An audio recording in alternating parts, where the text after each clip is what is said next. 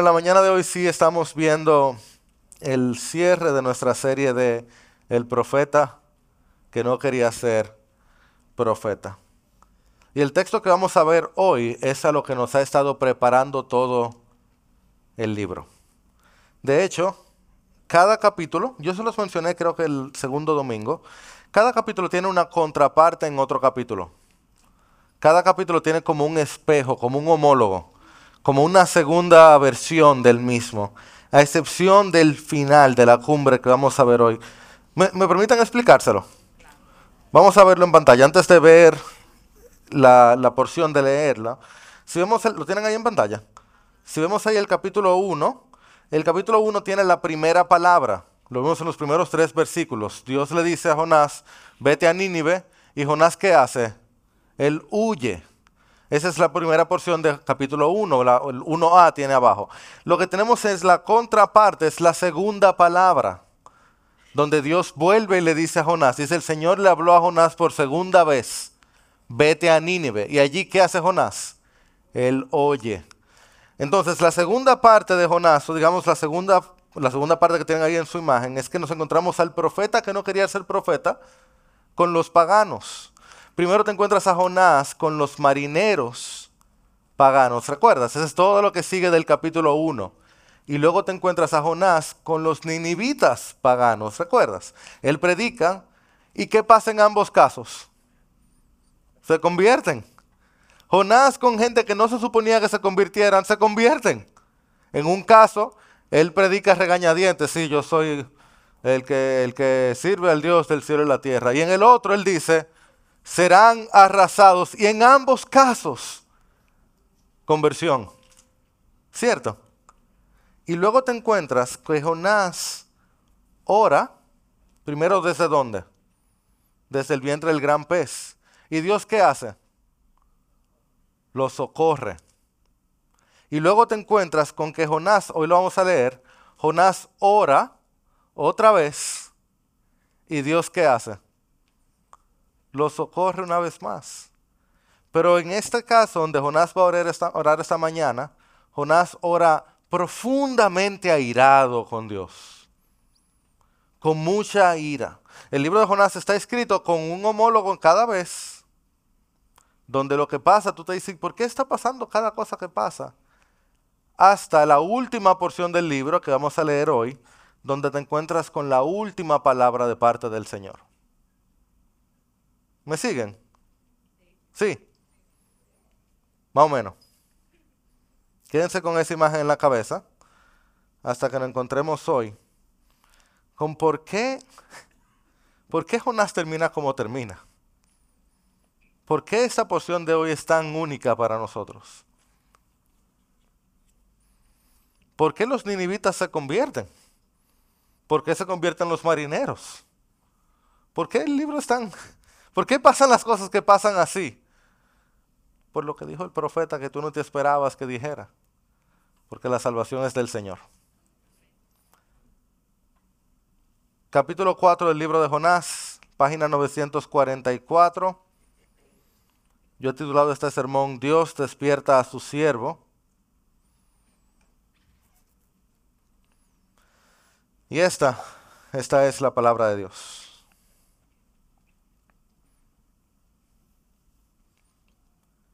Pero esto desagradó a Jonás en gran manera y se enojó. Y oró al Señor. Ah, Señor. ¿No era esto lo que yo decía cuando aún estaba en mi tierra? Por eso me anticipé a huir a Tarsis.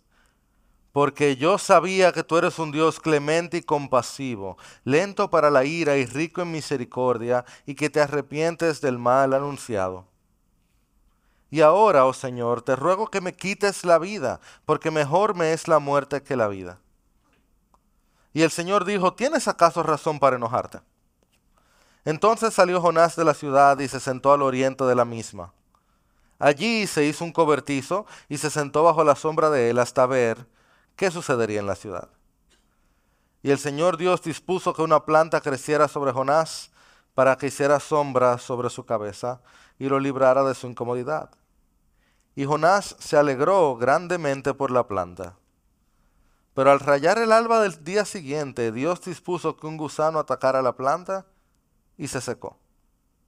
Y sucedió que al salir del sol, Dios dispuso un sofocante viento del este y el sol hirió la cabeza de Jonás, así que él desfallecía. Y con toda su alma deseaba morir y decía, mejor me es la muerte que la vida. Entonces Dios le preguntó a Jonás, ¿tienes acaso razón para enojarte por causa de la planta? Tengo mucha razón para enojarme, hasta la muerte le respondió. Entonces el Señor le dijo, tú te apiadaste de la planta, por la que no trabajaste ni hiciste crecer, que nació en una noche y en una noche pereció. Y no he de apiadarme yo de Nínive, la gran ciudad, en la que hay más de 120 mil personas que no saben distinguir entre su derecha y su izquierda, y también muchos animales. Que el Señor bendiga su palabra. Estamos aquí, Dios, anhelando que tú nos hables. Dinos algo que nos saque de nuestro egoísmo y nos acerque a tu piedad. Porque oramos en el nombre de aquel que es amor y gracia y fuego y la misericordia que triunfa sobre el juicio. En nombre de Jesús. Amén. Este capítulo vamos a verlo en tres escenas y luego tenemos al final tres enseñanzas para nosotros. Bien, nuestra idea central, Dios ofrece un antídoto para el veneno de nuestro egoísmo, la piedad por los demás. ¿Listos? Más o menos. ¿Listos? Empezamos con la escena 1. Se abre el telón con Jonás el profeta, molesto, airado con Dios. ¿Qué dice el versículo 1?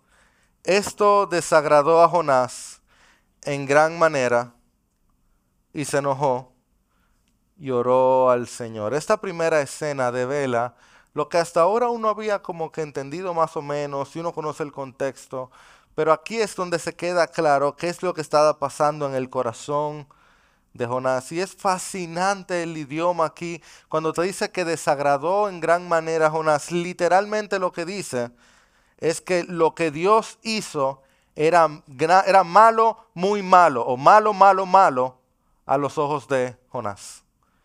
Que lo que Dios hizo, según Jonás, era malo, malo, malo. O sea, ¿Tú alguna vez has dicho, yo puedo perdonar lo que sea, pero eso no?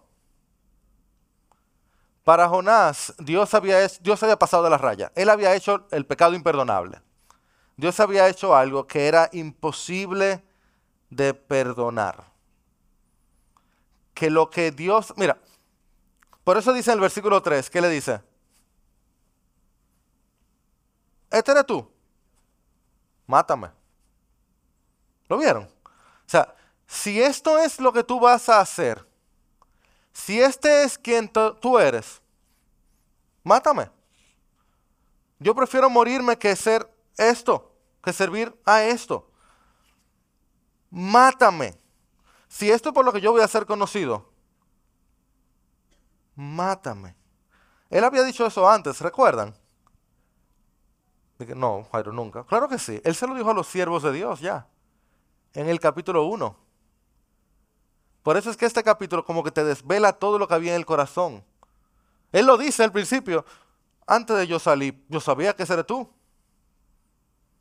Él se lo dice a ellos de una manera velada, miren, si ustedes quieren tranquilidad, ustedes quieren que se le calme el mar, está bien, tírenme sobre la borda. Aquí él se lo dice a Dios clarito, y a Dios directamente, no a través de siervo, a Dios, mátenme. Hmm.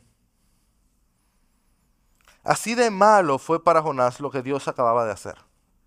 Él no podía procesar que este era el Dios que se suponía que él sirviera. ¿Y qué fue lo tan malo que Dios hizo? A mí me encantaría estar en la mente, me encantaría recordar la primera vez que yo leí esta historia. Ojalá haya alguien aquí que está leyendo esta historia por la primera vez y diría, ¿qué fue lo que hizo Dios? ¿Qué fue lo que hizo Dios? Bueno, Dios acaba de perdonar a un pueblo. Eso fue lo que hizo Dios. Dios acaba de perdonar a un pueblo arrepentido. Eso fue lo que hizo Dios. Dios acaba de perdonar a un pueblo que se acaba de arrepentir entero a tal punto que la vaca que andaba con un cuchillo lo guardó. O sea, Dios acaba de perdonar a un pueblo que acaba de convocar un ayuno absoluto. Lo único, el detallito, es que el pueblo que se arrepintió era los enemigos jurados de Israel. Era un pueblo absoluto y completamente sanguinario. Era el pueblo al cual Jonás ya le había profetizado a Israel que iban a ensanchar sus murallas. ¿Recuerdan eso? lo, vimos el primer domingo. Jonás era el profeta que había profetizado que Israel iba a ensanchar sus murallas. Y Asiria, del cual Nínive era la primera ciudad, estaba en un momento de declive. Y Jonás había profetizado, hey, hey, Israel, este es el momento de victoria para ustedes. Y Asiria está en caída. Y en la mente de Jonás, este era un momento para que Dios los destruyera, no para que Dios los avivara.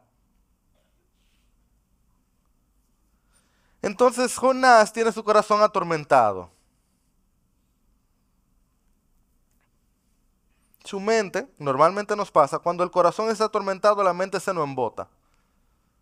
Y cuando uno tiene el corazón aliado y la mente embotada, lo que sale de la lengua no es bueno.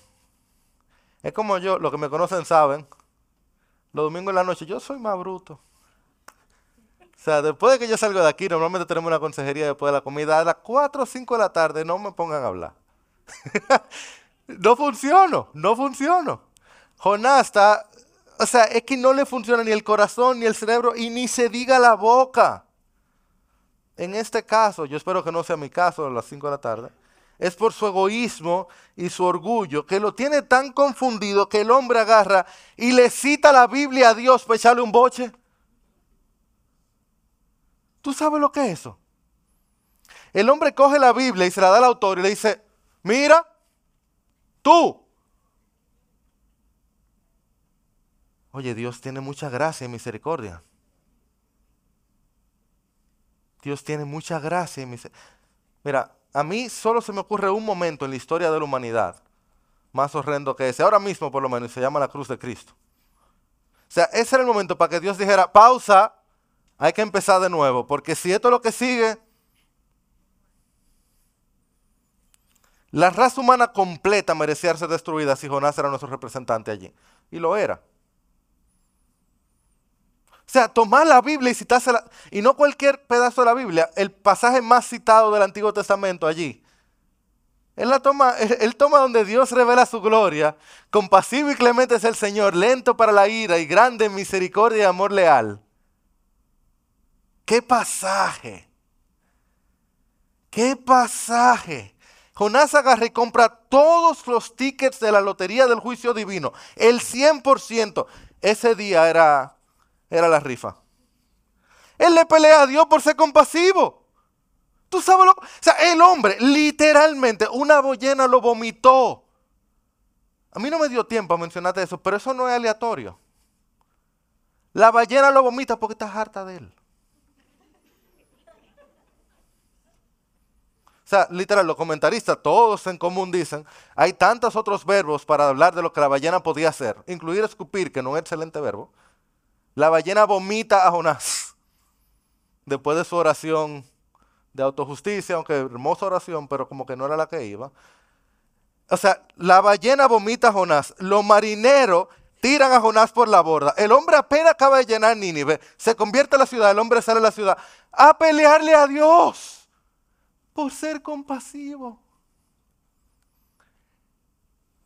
Y Dios no lo mata. Es verdad que Dios es compasivo y clemente, lento para la ira y grande en amor y misericordia. Es más, Dios tiene tanta gracia. Yo, es que no hay como Dios, bendito sea Dios. Dios le pregunta. Y Jonás ni le responde. sea, Dios le dice, Jonás, tú tienes razón para molestarte así. Jonás le da y se va. Ay, bendito sea el Señor. De verdad que Dios no tiene igual.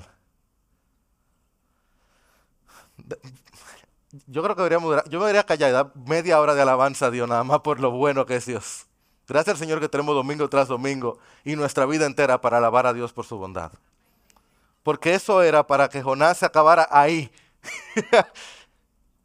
y sin embargo el Señor tiene tanta gracia que podemos seguir aprendiendo de Él. Porque tenemos escena 2. Versículo 5. Jonás salió de la ciudad y se sentó al oriente de la misma. Oigan esto. A ver qué sucedería en la ciudad. A ver qué sucedería. Estamos en República Dominicana, 2023, 26 de febrero. Nosotros sabemos qué va a suceder en la ciudad. Jonás, tú no vas a saber. Él sabe, Dios lo dijo. Versículo 10, aquí dice, cuando Dios vio sus acciones, que se habían apartado de su mal camino, entonces Dios se arrepintió del mal que había dicho que les haría y no lo hizo. Uno sabe ya, ¿verdad? Tú sabes qué va a pasar. Él lo dice aquí, oró el Señor a Señor, pues esto fue lo que yo decía. Yo sabía que tú eres un Dios clemente y compasivo y te arrepientes del mal anunciado. Uno sabe lo que iba a pasar. Nínive iba a sobrevivir. Ah, ah él va a salir a ver. Por si acaso Dios todavía lo va a juzgar. Cuando Dios ve a ver si acaso, en de por si acaso. O sea, la ciudad entera se paralizó, nadie comió, nadie bebió, ni desde el mayor rey hasta el pequeño paisano. Todo el mundo clamó, y acuérdense cómo clamó, clamó con fuerza, dice el texto. Sea, había un avivamiento total en toda la ciudad. Dios se estaba moviendo como nunca. En toda la ciudad estaba todo el mundo buscando a Dios. Había una sola persona en la ciudad que no estaba buscando a Dios. El profeta de Dios. Es más bueno que se salió para que así la ciudad entera estuviera buscando a Dios. El único que no estaba siendo avivado en la ciudad fue el que mandó Dios a avivar la ciudad. Oye, que Dios nos libre de ser esa. El único que no estaba prendido en fuego era el fósforo. Yo te voy a decir algo. ¿Tú crees que la gente no se dio cuenta cuando Jonás salió de la ciudad? O sea, no había una audiencia más captiva en todas las tierras que Nínive. Esto es una conjetura mía, pero yo no lo veo difícil de ver esa gente tenía que estar anhelando cada palabra que saliera de la boca de Jonás. Oye, háblanos más de ese Dios, cuéntame más, ¿qué, mal dice? Tú conoces mucho del Antiguo Testamento, dime más de Éxodo. Ese, versículo no se lo dijo a los ninivitas, el de compasivo y clemente, lento para la ira. dime, dime algo más. Además de que él va a arrasar la ciudad así, ¿tú puedes contarme algo más? Yo he escuchado de un tal Moisés y de, de un mar que se abre, ¿tú puedes contar algo más? No, gracias. Jonás, tú puedes hacer, aunque sea un centímetro más de lo que Dios te dijo que hicieras. No, yo cumplí, me voy. Dios me mandó a predicar juicio, yo anuncié juicio, me voy. ¿Te acuerdas alguien?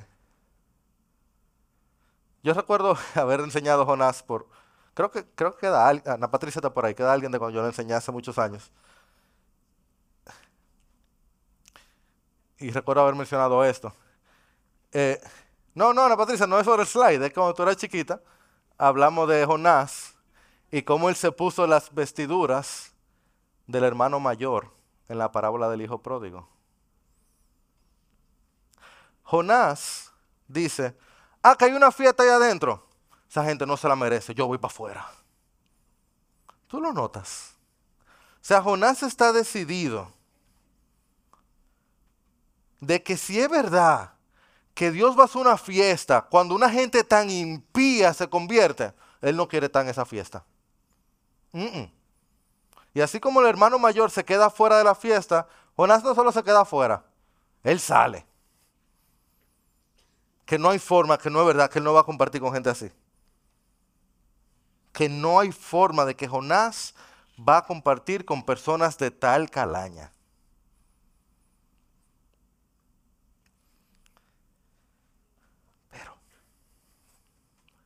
Fácil para algunos de nosotros, yo sé que para mí, decir, oye, gracias a Dios que yo no soy como Jonás. Excepto que Jonás medio tenía razón.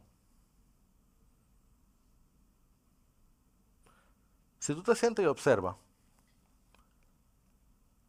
por un lado, los ninivitas eran malísimos. No es mentira. Él no estaba exagerando.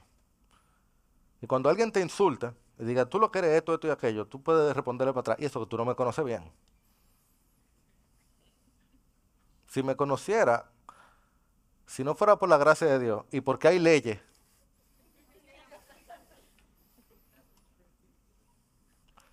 pero por otro lado, Jonás no es el villano de esta historia. No es un hombre muy lejano para nosotros. Jonás es un profeta del Señor. ¿Ok? Él ha velado por los intereses del pueblo del Señor, Israel. Toda esta parte del libro habla principalmente de Dios, el Dios de Israel.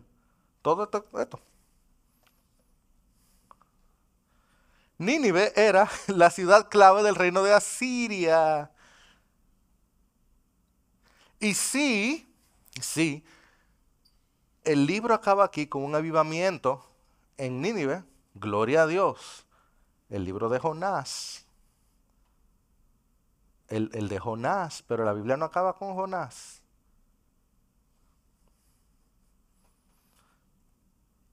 ¿Tú te atreverías a tratar de ponerte en los zapatos del profeta?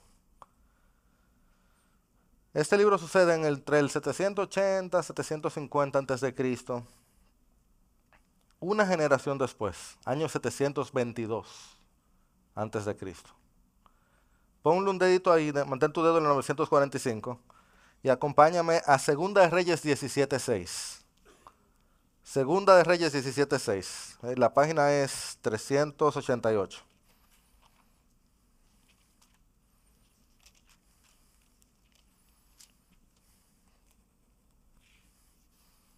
Ese es un texto doloroso. ¿ok? Segunda de Reyes 17.6.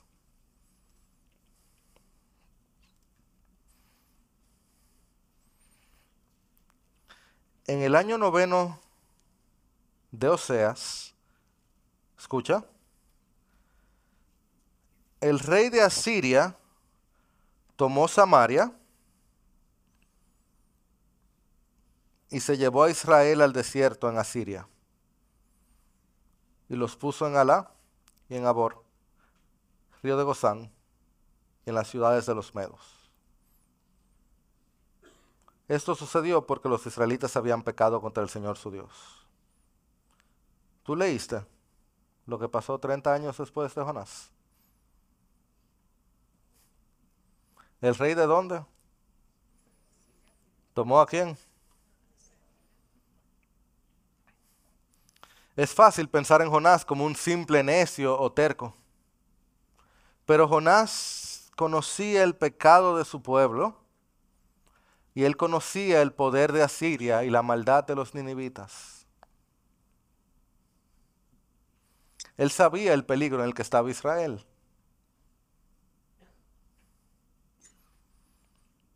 Él sabía que si Asiria era destruida ahí, Israel podía permanecer. Tal vez su pueblo, su gente, su familia podría permanecer. Pero que si Dios perdonaba y si Israel no se arrepentía, Israel podría perecer. Y pasó.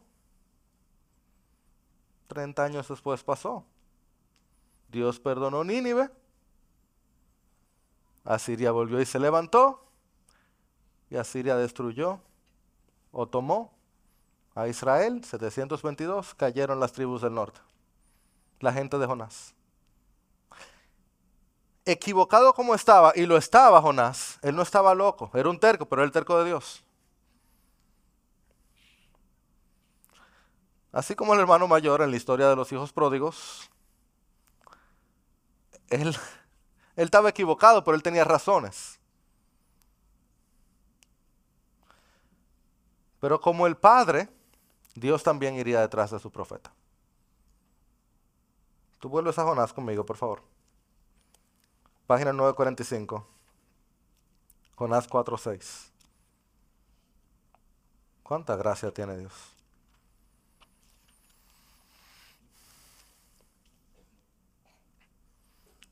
Esto es después de que Jonás sale, después de que Jonás ignora a Dios, dice el versículo 6. El Señor Dios dispuso que una planta creciera sobre Jonás para que hiciera sombra sobre su cabeza y lo librara de su incomodidad. Y Jonás se alegró grandemente por la planta. Me encanta que el Señor dispuso la planta igual como Él dispuso el gran pez. Él dispone la naturaleza para servir a sus hijos. Porque si Él cuida de las aves, cuida también de los suyos. Él sabe que Jonás no está listo para ver la foto completa y en vez de desaparecerlo, le pasa la mano y lo cuida. Cuánta gracia. No que Jonás lo mereciera, por eso es gracia. Y entonces me encanta que dice que Jonás, dice el versículo 7, se alegró, el versículo 6, se alegró grandemente por la planta. Es la primera vez en todo el libro que se muestra alguna emoción positiva de parte de Jonás. Se alegró grandemente por la planta. Es el mismo vocablo, pero al revés del versículo 1, cuando dice que, se, que, desagradó a Jonás en gran manera. Él se alegró grandemente por la planta. Pero entonces se va la planta. Y Jonás tiene un breakdown. Jonás se desmorona. A Jonás se le va Israel, se le va el profeta, se le va el lenguaje, se le va todo. El hombre tiene el chiquichou más grande que tú puedes ver un adulto. Yo espero que ustedes ninguno haya tenido uno de esos, pero sé que todos lo han tenido. O por fuera o por dentro. ¿Cuántos dicen amén? Sí.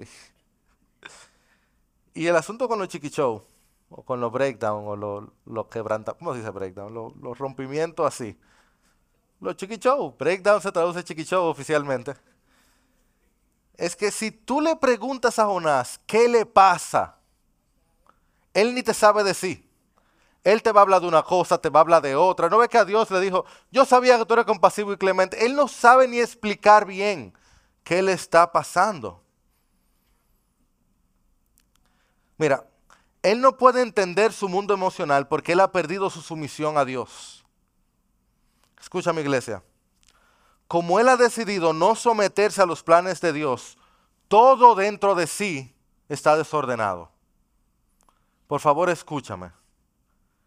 El entendimiento de Dios sirve como sistema óseo, como, como el esqueleto de nuestro mundo interior. Cuando tú quitas al Dios bueno y soberano de tu lugar, toda tu vida emocional, mental y espiritual se desmorona. ¿Tú me, tú me entiendes? ¿Tú me sigues? Es que saber que Dios es Dios, poderoso y bueno, es lo que permite que tu vida de adentro sirva. Cuando tú decides que Dios o no es Dios, o no es poderoso, o no es bueno, todo esto empieza a desmoronarse. Poco a poco o de repente, normalmente ambas. Se empieza a desmoronar poco a poco y en algún momento llega un breakdown. Llega un rompimiento emocional, mental, espiritual y hasta físico. Todo eso son las cuatro. Jonás tiene tiempo pensando, o oh, Dios no es Dios, no puede pensar eso. Dios no es soberano, no puede pensar eso, porque dice Dios no es bueno. Y cuando él se encuentra de frente con Dios y se atreve a decírselo, se desbarata. Lo único que había que quitarle a Jonás era la planta. Y eso fue suficiente para que él dijera, no, ya, no, ya, no, ya, no, es que esto ya yo no aguanto más. No, ya yo no aguanto más. Jonás, ¿y tú haces bien hacer un show tan grande por una planta? Claro que hago bien hasta la muerte. ¿Esa mi planta?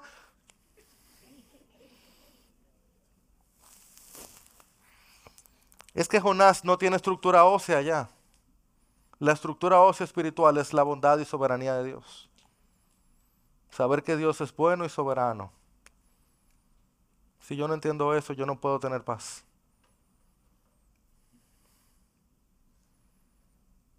Se cierra el telón, Jonás molesto, y Dios, siendo soberano, pudiera irse y dejarlo ahí.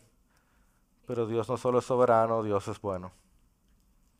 En la última escena, Dios vuelve y le dice, ¿tienes acaso razón para enojarte? Y es tan lleno de gracia que ya que tú no quieres irte al mundo de las ideas, Jonás, ya que tú no quieres tener una conversación completa, vamos a hablar de lo que tú quieras hablar. Por causa de la planta. ¿Tú ves lo cercano que es Dios? Que Él sabe tratar con nosotros. Ok, Jonás, tú no estás listo para hablar de Nínive todavía. Tú no estás listo para hablar de Israel. Nota que aquí en el, en el libro entero no se habla de Nínive e Israel. Que es el problema que está detrás. No se habla nada de eso. Ok, Jonás, tú no estás listo para hablar de la cosa de... Tú no quieres hablar como adulto. Está bien, Jonás. Yo soy santo y cercano. ¿Podemos hablar de la planta? Claro que vamos a hablar de la planta, claro que sí. Sí, sí, sí, sí, la planta. ¿Cómo tú me quitas la planta? Mátame mejor. Ok, Jonás. Podemos leer otra vez cómo Dios le responde. Bendito sea tu nombre, Señor. Tú te apiadaste de la planta, versículo 10. Tú no trabajaste por ella. Tú no le hiciste crecer. Nació en una noche y en una noche pereció. No he de apiadarme, esa palabra apiadarme es me mueve por dentro, no he de yo sentirlo dentro de mi corazón. No he de apiadarme yo de Nínive, la gran ciudad en la que hay más de 120 mil personas que no saben distinguir entre su derecha y su izquierda. Y también muchos animales.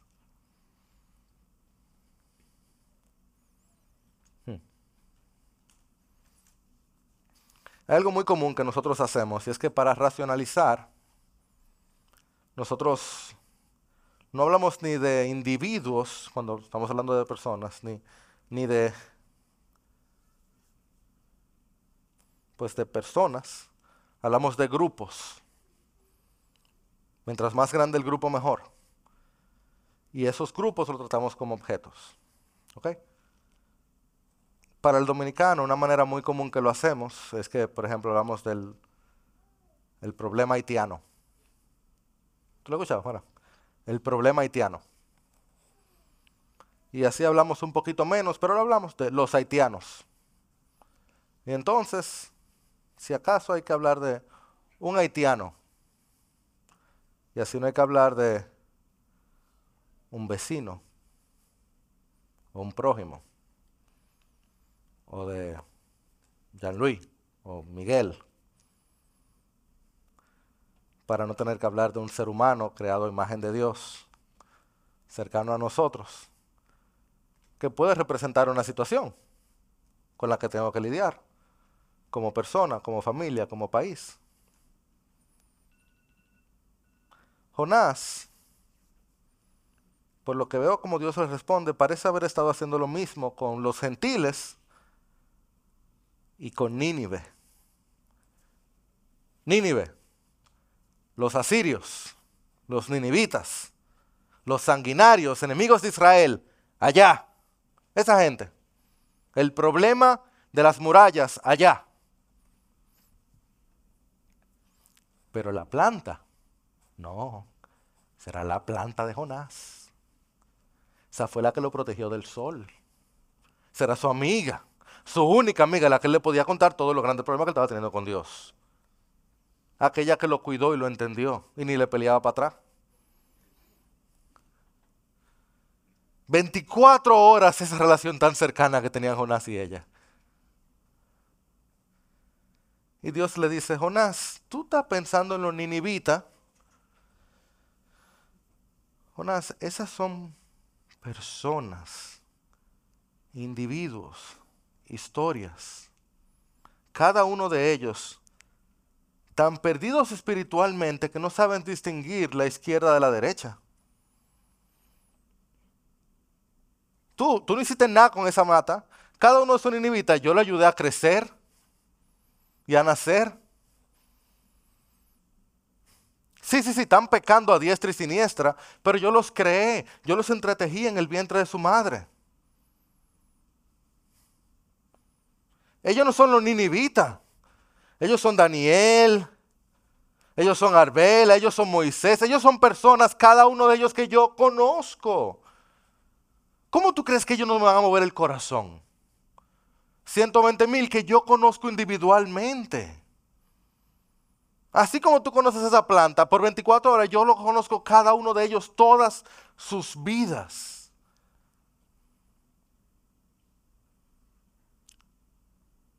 Jonás, ¿tú crees que yo me voy a despegar de sus vidas porque son pecadores?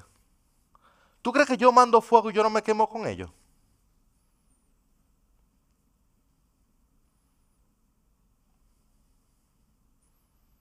¿De verdad tú crees que porque ellos son pecadores a mí no me duelen? Que yo desaparezca un pueblo entero, se mueren 120 mil y yo no siento nada. Eso es lo que tú piensas, Jonás. Mientras a ti te duele una planta, ¿tú crees que a mí no me duelen 120 mil almas absolutamente perdidas? ¿Qué tipo de Dios tú crees que yo soy, Jonás? Mira todo lo que tú sientes por una planta.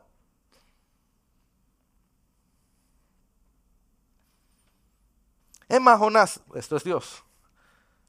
Tú que eres tan eco-friendly, Ay, hay animales. No sé si te gustan los gatos, pero hay gatos. No sé si te gustan los perros, hay perros, hay vacas. Dime, por lo menos por los animales, ten misericordia. Ahora soy yo, Dios sabe si le gustan los vacas, los perros.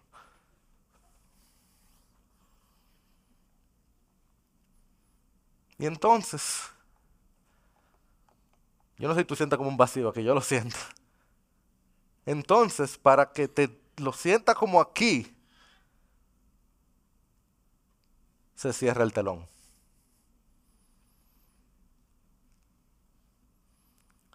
Como Dios diciendo, Jonás, ¿tú te acuerdas todo lo que yo te perseguí en este libro? Hay 120 mil así allí en Nínive, yo tengo que perseguirlo también antes de destruirlo. Yo no te desaparecí a ti de una vez, ¿por qué lo voy a desaparecer a ellos de una vez? Bendito sea el nombre de nuestro Dios. Y si estás vivo, Dios también te está persiguiendo a ti. Si estás aquí y no conoces al Señor, hoy es el día de salvación para ti. Compasivo y clemente es el Señor. Y está buscando que dejemos nuestro egoísmo nos llenemos de piedad. Tengo tres aplicaciones para nosotros hoy. Y con eso, con dolor de mi alma, cerramos Jonás tres aplicaciones. Primero, es mejor orar que callar. Segundo, nuestra historia la cuenta el Señor. Y tercero, la misericordia de Dios es inexpugnable.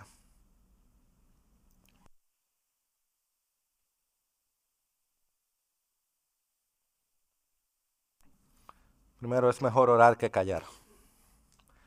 ¿Y cómo lo veo? Bueno, yo sé que a veces no parece, pero créanme cuando les digo que el Jonás del capítulo 4 es mejor que el Jonás del capítulo 1. El Jonás del capítulo 4 es mejor que el Jonás del capítulo 1. ¿Saben por qué? Los dos Jonás se querían morir. Los dos Jonás estaban en desobediencia delante de Dios. Los dos Jonás eran profundamente egoístas. Los dos Jonás querían su vida por encima de los demás. Pero solo uno de esos dos Jonás están orando. Uno está corriendo del Señor, el otro está corriendo del Señor pero hablando con Dios mientras corre. Y solo en la presencia del Señor podemos ser cambiados. ¿Tú me sigues? Es mucho mejor desnudar nuestra alma delante del Señor que esconder nuestra alma del Señor. Porque es que es el Señor el que nos cambia. Si Jonás hubiera empezado el capítulo 1 como terminó el capítulo 4, hubiera sido más corto el libro. Porque Dios es el que está confrontando y despertando a su siervo. Y a mí se me hace muy difícil pensar que Jonás, después de estas preguntas y de ese ejemplo maestro del Señor, quedó igual. Porque si yo no me siento igual después de leerlo. Imagínate el Señor mismo diciéndoselo. el ángel del Señor hablando con él, diciéndole, Jonás.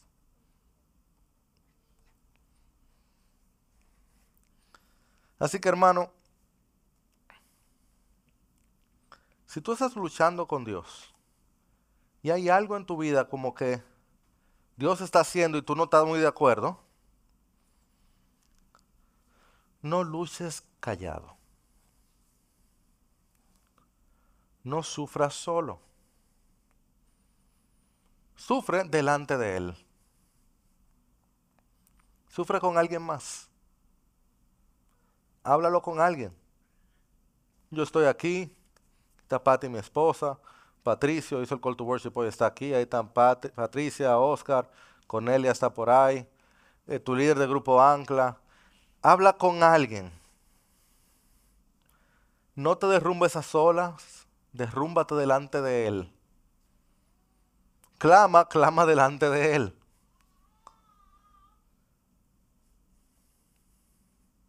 Tú le dices a Dios, Dios, yo no te estoy entendiendo, ayúdame a entender. Que ese es un paso en la dirección correcta. Dios no es orgulloso. Y Dios no es inseguro. El Dios que tú no puedes preguntarle no es el Dios de la Biblia. Ahí estaba Cook. Dos capítulos preguntándole. Ahí está Job. Y al final, si Dios te responde, Dios normalmente lo que hace es que te hace preguntas para atrás y tú, es verdad. Lo que sea, tú lo que quieres escucharle. Y si hay algo por lo que arrepentirte, si tú estás en la presencia de Dios, es el lugar perfecto. Ese es el lugar perfecto, en la presencia de Él. Así que no luches solo, porque es mejor orar que callar. Segundo lugar, nuestra historia la cuenta el Señor. Hmm. Algunos de nosotros hemos estado pensando, Jonás. Pero Jonás, ¿hasta cuánta es? Muchacho, ¿cuándo que tú vas a aprender? Pero recuerda que Jonás es un personaje real. ¿Verdad? Imagínate cuántas veces él contó esta historia. Y yo imagino la cara del amigo de él. No estaba en la ballena, tú también. Estaba en el gran pez y estaba orando. Y eso fue lo que tú oraste. Ah, oh. Ok. Imagínate lo humillante que fue para él este proceso. Y lo humillante que fue luego para la próxima generación, que algunos de los hijos de los ninivitas eran los que se estaban llevando al exilio. ¿Tú me sigues? O sea, ¿para qué Jonás fue? Pero ¿para qué fue ese bendito hombre? ¿Qué hacía allá? O sea, unos lo juzgaban por ¿por qué no fue? Y otros lo juzgaban ¿para qué fue? Entonces, ¿Jonás lo hizo bien o no lo hizo bien? Bueno, lo bueno es que a Jonás lo juzgue el Señor. Y al final, Cristo toma la historia de Jonás, la presenta como un ejemplo de señal. Y te voy a decir algo. Los 120 mil ninivitas están muy contentos con que Jonás fuera. Muy felices de que Jonás haya ido. ¿Es o no es? Si Jonás no va, ¿qué pasa con ellos? ¿Por qué te digo esto? Porque la vida no es tan sencilla como para uno estar revisando cada detallito que uno hace y para estar pensando en cómo va a contar tu historia. A ti te toca ser fiel con lo que el Señor te manda hacer. No mirar para el lado ni mirar para el otro lado. Es el Señor te ordena. Si tú ves algo claro en la Escritura, obedecerlo. Y luego de ahí tú, delante del Señor, tú tomas la decisión que tú puedas tomar. Porque buscando ser fiel a Dios nos vamos a encontrar con situaciones complejas donde obedecerle va a requerir tomar decisiones que van a parecer a veces ir en contra de tus propios intereses. Eso es obediencia. Eso es. Y algunos se van a burlar de ti ahora y otros se van a burlar de ti en 30 años. Al revés a lo que se burlaron de ti ahora. Tu historia la cuenta el Señor. Si tú tratando de ser fiel aquí, tú tratas de ir por la buena y no por ballena. ¿Tú me sigues? Esta vida no es sencilla como para dándole tanta vuelta. Tú te encuentras delante del Señor y tratas de honrarle con los resultados. Él se encarga de ellos. Perdón, con tu fidelidad. Él se encarga de los resultados. Y si te equivocaste, si tú estás viendo delante de él, adivina qué es el Señor. Compasivo y clemente. Y lento para la ira. Otro chance mañana. Tercera y última aplicación que encuentro aquí es que la misericordia de Dios es inexpugnable. Yo no sé cuándo me aprendí esta palabra, yo también que soy de iglesia de chiquito, ¿verdad?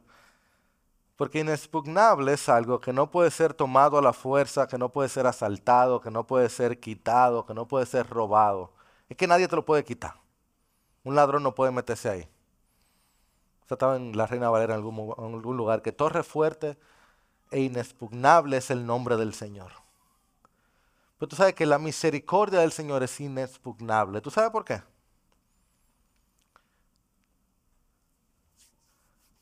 Porque pensar en que 120 mil ninivitas, ¿ustedes se acuerdan la descripción de lo que hacían los ninivitas? Y que aún así al Señor no se le acabó la piedad para con ellos. Al Señor no se le acabó la misericordia. O sea, ¿cuánto pecado diario cometía esa ciudad. Y aún así el Señor fue detrás de ellos. ¿Tú puedes creer eso? Que Él no se le acababa. Es que no hay quien le quite la misericordia a Dios. O sea, no hay que, a, Dios, por más que traten de quitarle la misericordia, nadie se la quita. Yo creo que tú no me lo crees eso. Tú no me lo crees eso. Tú crees que si tú sigues tratando, tú le vas a acabar la misericordia a Dios. Tú dices que un día tú vas a agarrar y vas a decir, no, ya Dios se le va. Después de esta Dios va, sí, ya, ya, ya, no. Léete Jonás para que tú veas. Jonás dijo, yo sé que si yo logro llegar a Tarsia, a Dios se le va a acabar. Y Dios dijo, viento, tormenta, marinero, pez, planta, gusano, preguntas, que nadie me va a quitar la misericordia sobre mis hijos, ni siquiera mis hijos. Nadie le quita la misericordia de Dios sobre sus criaturas. Bendito sea el nombre del Señor, clemente y compasivo, grande en misericordia y amor leal.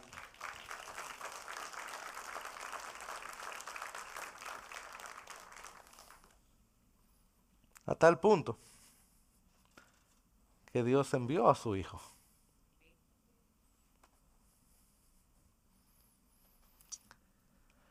Porque Jesús es verdaderamente el que es mayor que Jonás. La verdadera muestra de la piedad de Dios para con nosotros. El que no solo sintió piedad en el cielo, sino que caminó con piedad en nuestro suelo. El que sentía misericordia y piedad cuando veía a las multitudes en necesidad él no solo sentía piedad y decía, ay pobrecito, él lloraba por nosotros y con nosotros. Y no solo eso, Él vivía entre nosotros, cenaba con nosotros, se reía entre nosotros, disfrutaba, disfrutaba vivir entre ninivitas como nosotros. ¿Tú puedes creer eso? El Dios del cielo disfrutaba vivir entre gente como nosotros. Se aprendía nuestros nombres se sabía nuestras historias. Y él no salía, él nos alienaba. No, no, no, no, él se metía en nuestras historias. Pero a él lo sacaron de la ciudad. A él lo sacaron de la ciudad con su corazón destrozado y su cuerpo flagelado por látigos.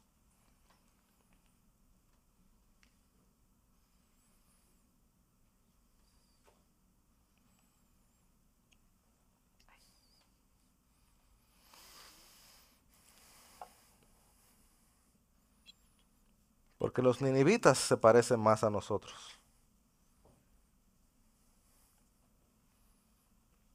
Porque la maldad está atada a nuestro corazón. Y necesitamos uno nuevo.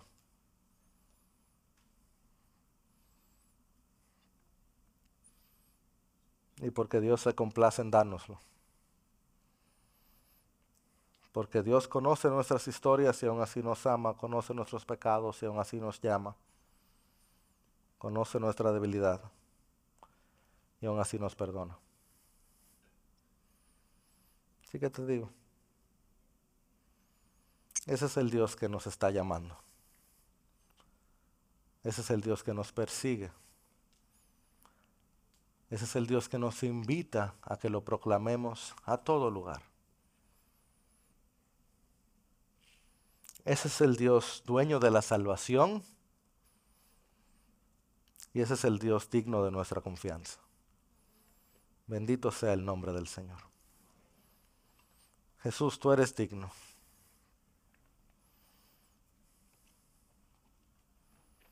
Tú eres un Dios fiel, compasivo y clemente.